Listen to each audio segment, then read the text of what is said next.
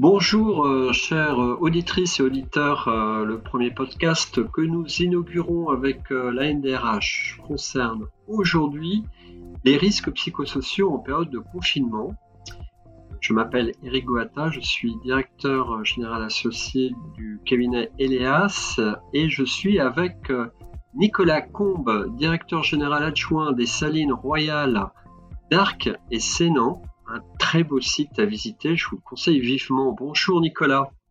Bonjour Eric. Alors, pour ouvrir le sujet, je vous propose de rappeler que le confinement a une dimension euh, traumatique. C'est une épreuve euh, collective, difficile, qui entraîne des situations complexes à gérer sur un plan humain. Et il convient donc d'être toujours plus que jamais vigilant car les équipes sont encore dans un contexte de convalescence.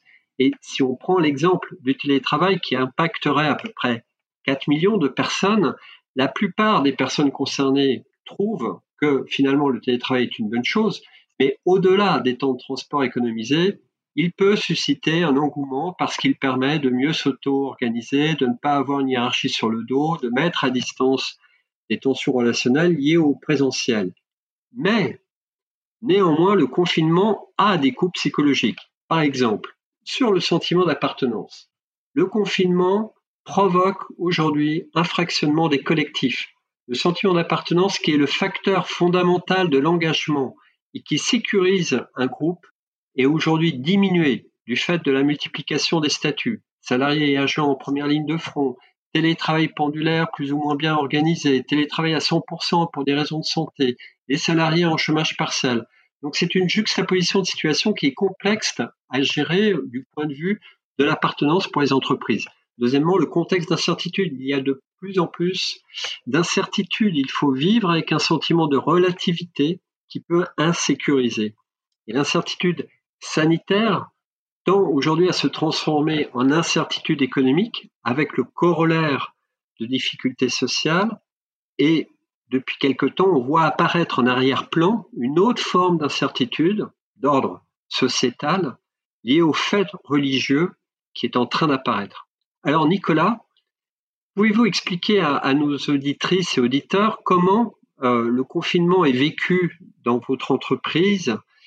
Qu'est-ce qui a été mis en place et comment euh, peut être gérée la dimension humaine par rapport à la dimension économique? Eh bien oui, Eric, euh, les risques psychosociaux, c'est certain, s'accroissent en période de confinement. Je partage entièrement votre avis. Et ces risques ne sont pas les mêmes d'une personne à une autre. Je donne quatre exemples. Euh, certains ne maîtrisent pas forcément tous les outils numériques. D'autres ne disposent pas tous du matériel informatique adéquat ou d'un vrai lieu de travail. Les salariés les plus âgés ou les très juniors ou encore ceux qui viennent de rejoindre l'entreprise sont souvent les plus exposés à ces risques psychosociaux certains salariés vont se sentir en sous-activité et vont avoir le sentiment de ne pas être utiles. D'autres, à l'inverse, vont être en suractivité et vont culpabiliser de ne pas être euh, aussi efficaces que d'habitude, sans compter celles et ceux qui viennent au travail avec la peur au ventre à cause de la situation sanitaire. Alors finalement, quand on est manager ou quand on est DRH, euh, on doit prendre soin euh, à la fois de ceux qui travaillent et de ceux qui ne travaillent pas. Si on prend l'exemple du travail à distance, beaucoup de salariés n'ont pas été préparés à travailler à distance. En tout cas, ça a été vraiment subi, donc contraint au printemps 2020. Euh, Mais les managers non plus n'ont pas été préparés. Or, le télétravail, ça se prépare et ça s'accompagne.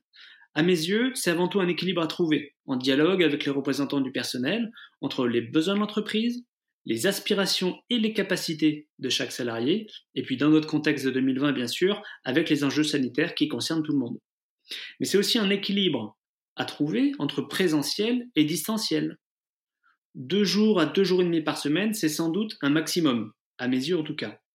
Pour ceux qui ne travaillent pas et qui comptent également, eh bien pour celles et ceux qui ne travaillent pas ni en présentiel ni à distance, dans notre entreprise, nous avons fait le choix euh, de laisser à chacun la possibilité de poser des congés, des récupérations ou des jours de repos pour les cadres, ou des jours du compte épargne-temps pour les uns et pour les autres, pour retarder, s'ils le souhaitent, et seulement s'ils le souhaitent, la mise en œuvre du chômage partiel.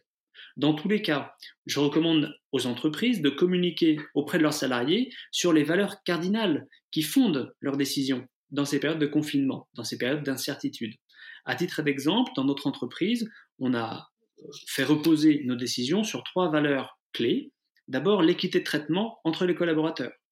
Ensuite, la transparence sur les décisions prises, sur la situation d'entreprise également, mais également sur la stratégie de l'entreprise pour faire face à ces difficultés.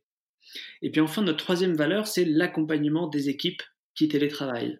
Parce que oui, le, télétravail, même si c'est à distance, ça n'est surtout pas l'abandon. C'est à l'inverse des objectifs que l'on adapte à chaque salarié pour cette période de confinement. Euh, c'est de la confiance, c'est de la réassurance que les managers doivent adresser à, euh, à leurs équipes. C'est un suivi régulier, c'est du feedback, ce sont des conseils. Donc c'est finalement investir dans la qualité des conditions de travail. D'ailleurs, pour les entreprises qui l'auront bien préparé, avec équité, avec transparence et dans le dialogue, le télétravail, ce sera certainement un levier pour développer l'attractivité de cette entreprise. Effectivement, Nicolas, on voit qu'il y a dans l'adaptation de votre organisation au contexte de pandémie, beaucoup de bonnes choses euh, à prendre. À tout cela, je rajouterais un autre point. Ne pas s'oublier. Ne pas s'oublier dans tout cela parce qu'un salarié investi est un salarié qui peut en faire plus que ce qu'on exige de lui. Et dans le contexte actuel, on rencontre beaucoup de personnes qui ont à cœur que leur entreprise continue à fonctionner. Et il faut que les managers soient attentionnés vis-à-vis d'eux-mêmes, vis-à-vis de leurs équipes et sachent donner du temps et donner du temps à leurs équipes également pour, par exemple, mettre son corps en mouvement si on est en télétravail, manifester de la reconnaissance, savoir alerter et désinhiber le fait que dans ce contexte bien particulier, le fait que demander de l'aide, c'est bien. Et il y a bien d'autres conseils pratiques à donner, je pense, si on observe euh, la créativité des entreprises euh, autour de nous, euh, avec de bonnes pistes à suivre. Eh bien, c'est vrai, Eric, qu'au sein des entreprises, on a pu identifier beaucoup de bonnes pratiques. Par exemple, au sein du, réseau de la NDRH en Franche-Comté, eh bien, les DRH nous ont fait remonter des initiatives qu'ils ont pu prendre. Je vais vous prendre neuf exemples. La première bonne pratique, c'est communiquer régulièrement avec votre équipe. Soyez à l'écoute de vos collègues. Appelez-les au téléphone ou en visio, tout simplement. Essayez de les rassurer, de les comprendre, de leur venir en aide. Acceptez certainement les fragilités qui se révèlent. Éviter l'hyper-contrôle, continuer à faire confiance, voire même accentuer la confiance que vous accordez à vos équipes, accepter les imprévus ou l'allongement des délais. C'est le moment plus que jamais de se montrer solidaire, notamment avec celles et ceux qui auront des difficultés du fait du contexte nouveau dans lequel ils doivent s'adapter pour travailler. La deuxième bonne pratique, c'est que même si on est euh, connecté en télétravail, on n'est pas obligé d'être disponible dans la seconde. Il faut apprendre à relativiser l'urgence. Les messageries internes euh, que, l'on utilise souvent en télétravail proposent généralement une option ne pas déranger, qui est visible par les autres membres de l'équipe et très utile. La troisième bonne pratique, c'est que si vous ne vivez pas seul, eh bien fixez des règles à votre entourage.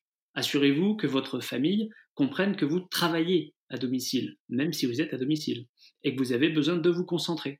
Si vous êtes plusieurs à télétravailler, vous pouvez travailler avec un casque ou à l'inverse, en profiter pour voir d'autres manières de travailler, échanger sur vos métiers respectifs.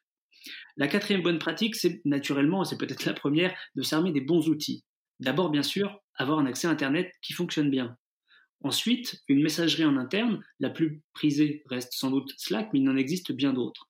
Enfin, euh, partager des fichiers, rien de plus efficace que Google Drive.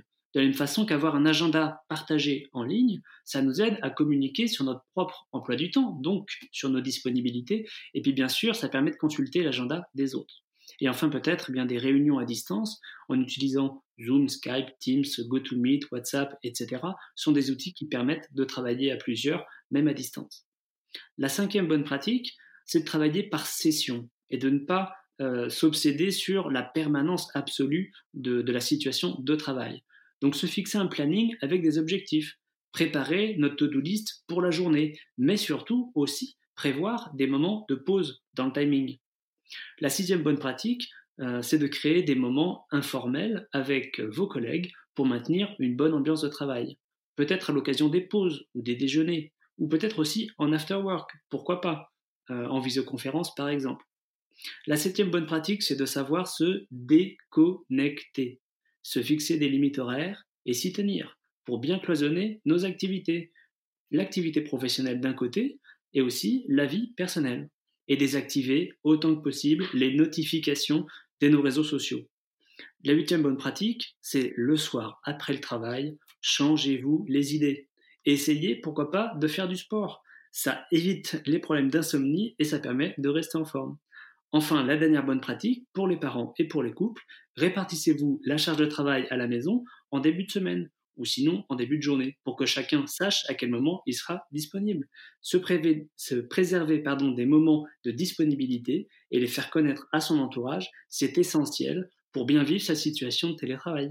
C'est un très beau panier à provisions que, vous nous proposez là, Nicolas, et je pense que les personnes euh, qui nous écoutent vont y trouver des sources d'inspiration. Il y a un deuxième sujet important que je souhaiterais aborder, euh, c'est le retour euh, un jour, le retour à la normalité du travail. Je pense que c'est important que les organisations y pensent euh, aujourd'hui. Or, euh, après le deuxième confinement, il faudra prendre encore plus de précautions et s'assurer des équipes, s'assurer de leur capacité à retrouver un collectif, à être dans la coopération. Donc, J'imagine qu'il faudra faire le point sur le niveau d'engagement, s'assurer euh, de l'état euh, des effectifs, identifier éventuellement des personnes fragilisées qui nécessiteraient une attention, anticiper les attentes, par exemple en termes de reconnaissance. Et on peut penser que les managers poseraient au retour des questions comme euh, Comment euh, comment s'est passée la période de confinement? Comment a-t-elle été vécue? Dans quelle énergie euh, êtes-vous? Êtes-vous reposé, fatigué? Dans quel degré d'incertitude sont les personnes? Euh, Existe-t-il pour vous des difficultés sur la charge de travail, sur la coopération? Avez-vous des appréhensions? Auriez-vous des suggestions particulières? Il y a notamment une étude qui a été faite récemment par une revue scientifique anglaise, l'ANSAT, qui montre euh, combien euh, le confinement, le premier confinement, a déjà créé des risques de stress et d'anxiété. Euh, je pense qu'après la deuxième vague, les conséquences sont susceptibles de s'amplifier et que nous allons être confrontés après le déconfinement à un effet retard. Je ne sais pas ce que vous en pensez. Quelle est votre réaction, Nicolas eh bien, je pense que vous avez parfaitement raison, Eric. C'est un enjeu très fort de préparer la, reprise de l'après-confinement. Chez nous, on a choisi de construire, avec les représentants du personnel, une enquête de pré-reprise. Et c'est une initiative qui nous a euh, permis d'identifier deux points de vigilance. On a en fait sollicité les équipes, euh, d'ailleurs le questionnaire est passé par les représentants du personnel, euh, sur leur état d'esprit, sur les éventuelles craintes qu'il pourrait avoir vis-à-vis de la reprise du travail, ou de craintes tout court, parce que c'est une période effectivement d'incertitude. On les a aussi interrogés sur les propositions qu'ils pourraient avoir dans la perspective de reprendre le travail, de relancer l'activité à 100% au sein de l'entreprise. Eh le premier point de vigilance, ça a été celui de euh, quelles sont les fonctions essentielles pour préparer la reprise. On pourrait penser euh, par automatisme que les entreprises vont d'abord faire reprendre les cadres qui managent des équipes pour ensuite, dans un deuxième temps, faire revenir euh, leurs salariés. Et en fait, on s'aperçoit dans la pratique et par les questionnaires euh, partagés avec les, équipes que si cette décision peut paraître légitime, finalement, faire reprendre des techniciens ou des employés aurait en premier, avant les cadres ou certains cadres, peut-être plus adapté à la situation d'entreprise. Donc pas d'automatisme sur cette question. C'est pas forcément les cadres d'abord, les employés, les techniciens ensuite. Euh, le deuxième point de vigilance qui est remonté de, ces enquêtes de pré-reprise, euh, c'est les revendications à naître. Puisque les salariés ont d'abord été inquiets vis-à-vis de leur entreprise, de leurs emplois dans cette situation de, confinement. Mais une fois que la crise est passée, que l'activité est presque redevenue normale, bah, cette inquiétude, elle peut passer au deuxième plan devant les conséquences personnelles subies par les salariés, notamment en termes de rémunération pendant une période de chômage partiel. Donc cette période aura été longue et puis la perte de revenus euh, certaine pour une partie des, salariés. Donc ça c'est un sujet qu'on propose de traiter avec les délégués du personnel euh, bien en amont pour préparer une reprise sereine et anticiper pour l'avenir. Merci beaucoup. Nous arrivons euh, hélas au terme de ce podcast. merci Nicolas pour ce très beau témoignage. Quant à vous qui nous écoutez, nous vous souhaitons une, très belle journée et nous vous donnons rendez-vous pour un prochain podcast la semaine prochaine sur le management en confinement. Merci Eric. Merci Nicolas.